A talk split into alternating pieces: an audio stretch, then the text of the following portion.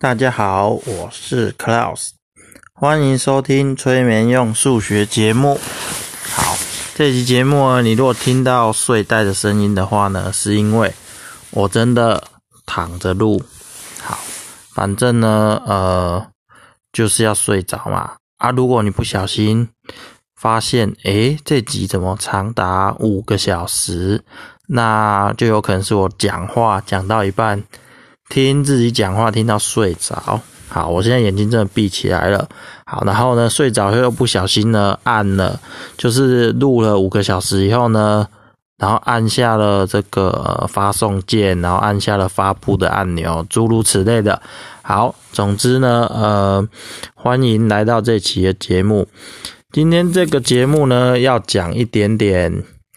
最近读书的心得，但是认真的来说呢，我只读了他的前十页左右吧。好，那当然跟跟我最近做的事情啊，我的工作啊，也有一点点小小的启发，所以呢，就在这边分享给大家。好，我是在读一本关于财报的书，好，教你怎么看公司的财报。好，那它里面呢提到一个观念呢，我觉得蛮有趣的。其实我以前呢，就是身为一个纯统计学家，我从来没有学过会计学。好，所以什么公司的财报啊、会计的名词啊什么的都没有正规的学过，所以我心里都是觉得怕怕的。好，那里面呢提到概念就是说，财报呢，你当然可以做的很精确。可是你做一个很精确的财报，有时候反而没什么用处。为什么？例如说，你可能花一年的时间才弄清楚，哎，这公司当初详细的账目到底是什么。可是事情都过一年了啊，你一年以后才告诉我一年以前的事情的话，就已经失去了那个做决策的用途了。好，在财报那本书里面会说呢，你做的这个财务报告基本上都是一种资讯。那你取得这些资讯是需要成本的，这成本包含了金钱的成本，还有时间。那你我们取得这些资讯的目的是为了要辅助我们做决策，做决策是一个有时效性的事情。好，所以呢，有时候你你如果因为要很精确的资料，所以拖到时间的话呢，那可能就呃就失去了本来的意义了嘛。好，所以呢，我觉得这观念真的蛮不错的，因为我之前就真的没有学过这些比较商业的东西，那我就会觉得说数字一定要越精确越好。可是我却这个书上讲这个事情，就等于开启了我一个新的新的思呃思考的方向。好，你统计的资讯呢，也也是一种资讯嘛，对，那嗯。它当然是要用来帮助你做决策。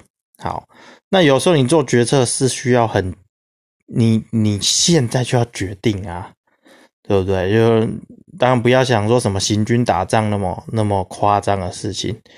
就好比说你经营公司，你在竞争，对不对？日子一天一天在过，你不做决定的话，公司就一直亏钱，或者说敌人就一直进攻。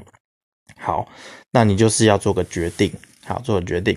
那你做决定的时候，你说好，我要等资讯完全都精确了，我要得到很确实的资讯再做决定。这个呢，又是一种叫做偏执了。好，因为很多时候你就是要在资讯不明确的时候做出决定来，好，你才来得及。好，那这样会不会有错？当然有可能。所以有没有风险？有。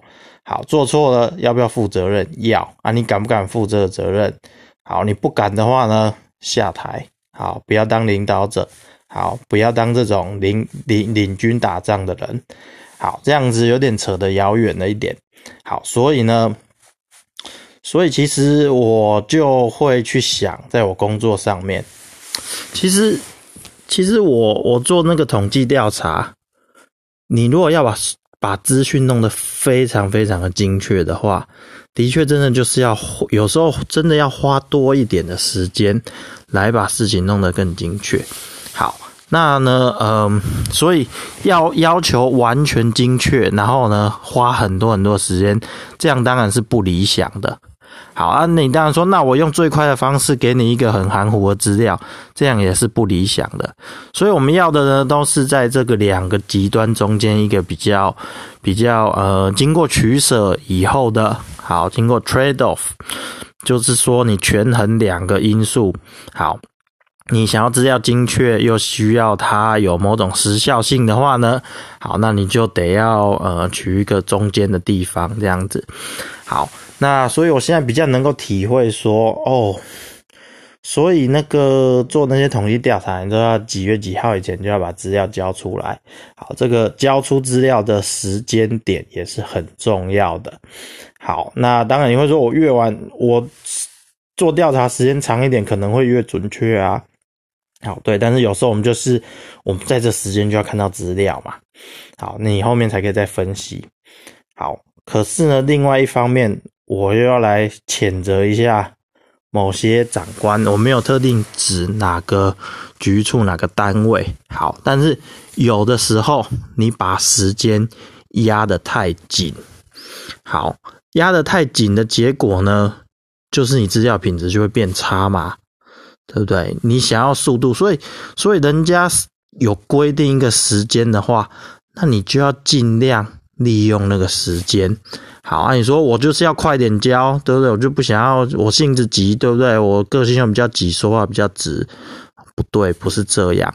好比说，人家规定要做一个月，人家规定要做一个月，好，那你呢？你就。这是一一个以一个月为等级的专案，结果你就想要三天就把它做完。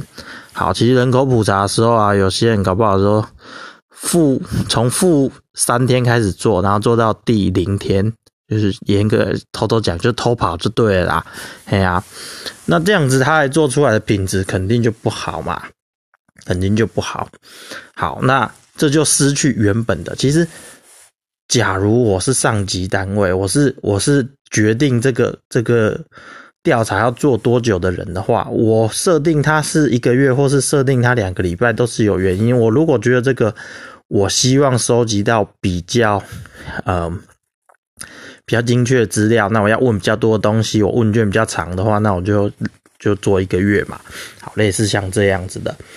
可是呢，上面这个规划的也许很理想，下面在执行的时候状况有可能完全都。都跟原本设定的理想不一样了。好，我刚才讲的就是大家赶时间，这不是说不是拖时间哦，是相反赶时间，赶时间就变成没有办法达到我原本想要的那个精确度。我原本给你这么多时间，就是要你达到某种精确度啊，啊，你就是给你三十，你想要三天就做完。好，那另外一方有时候基层的人会做的很赶，是因为。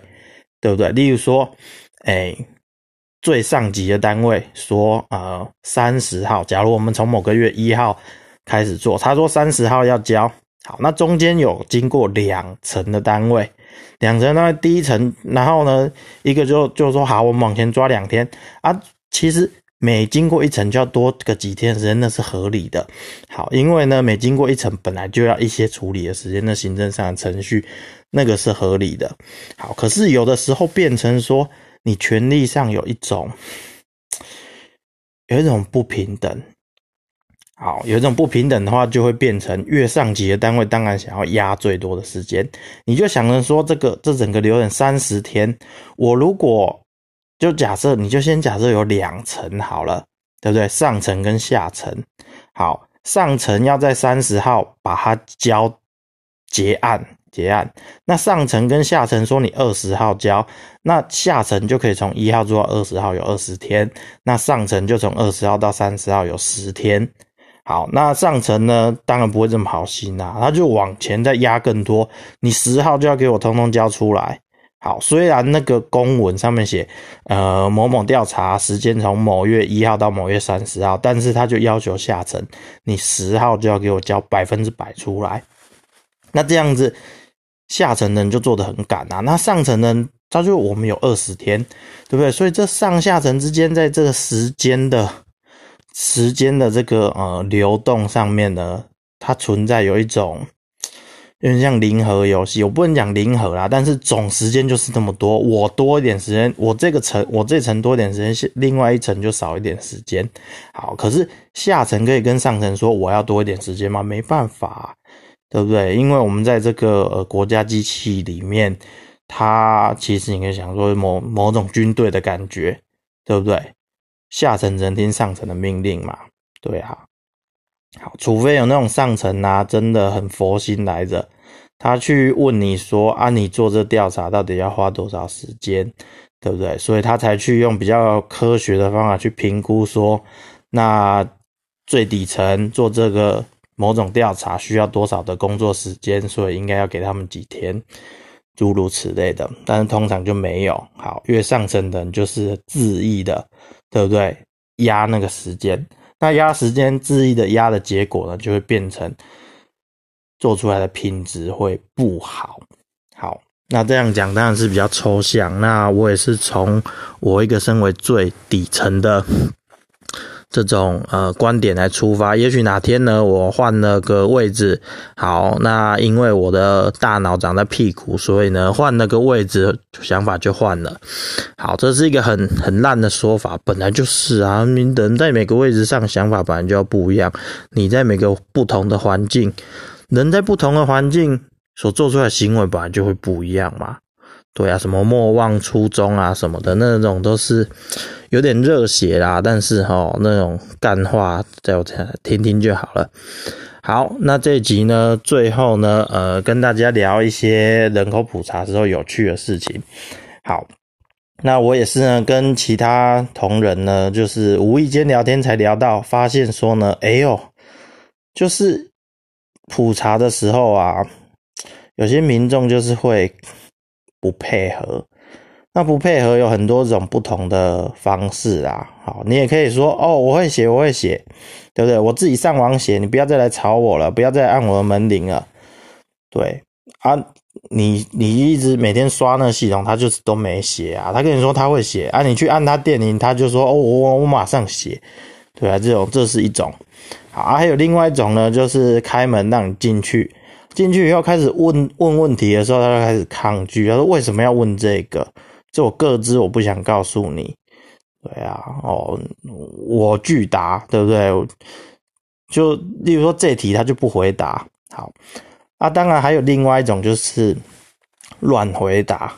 好，乱回答当然有比较心机的啦，心机的就是回答一些看起来像是真的，你没办法去查核啊。你要是有办法查核，那我干嘛问你？对不对？我要是知道你身份证字号，干嘛问你？就是不知道才要问你啊！嘿啊啊！你如果给我讲错的话，那啊，使公务人员登载不实，不晓得有没有罪就对了。好，这题外话。好，所以呢，反正我那时候呢就遇到一个人，他就是。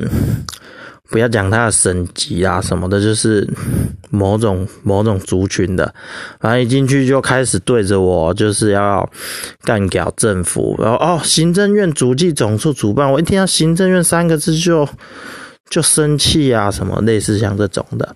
好，然后呢，刚开始就就骂我，其实也不能说骂啦，就是就是原本不太愿意配合，可是没办法，我得要做完啊，所以我就就是。乖乖站在那里，呃，听他骂政府，对啊，在他心中，我就是政府的一个螺丝钉，所以当然，当然就就也针对我骂这样子。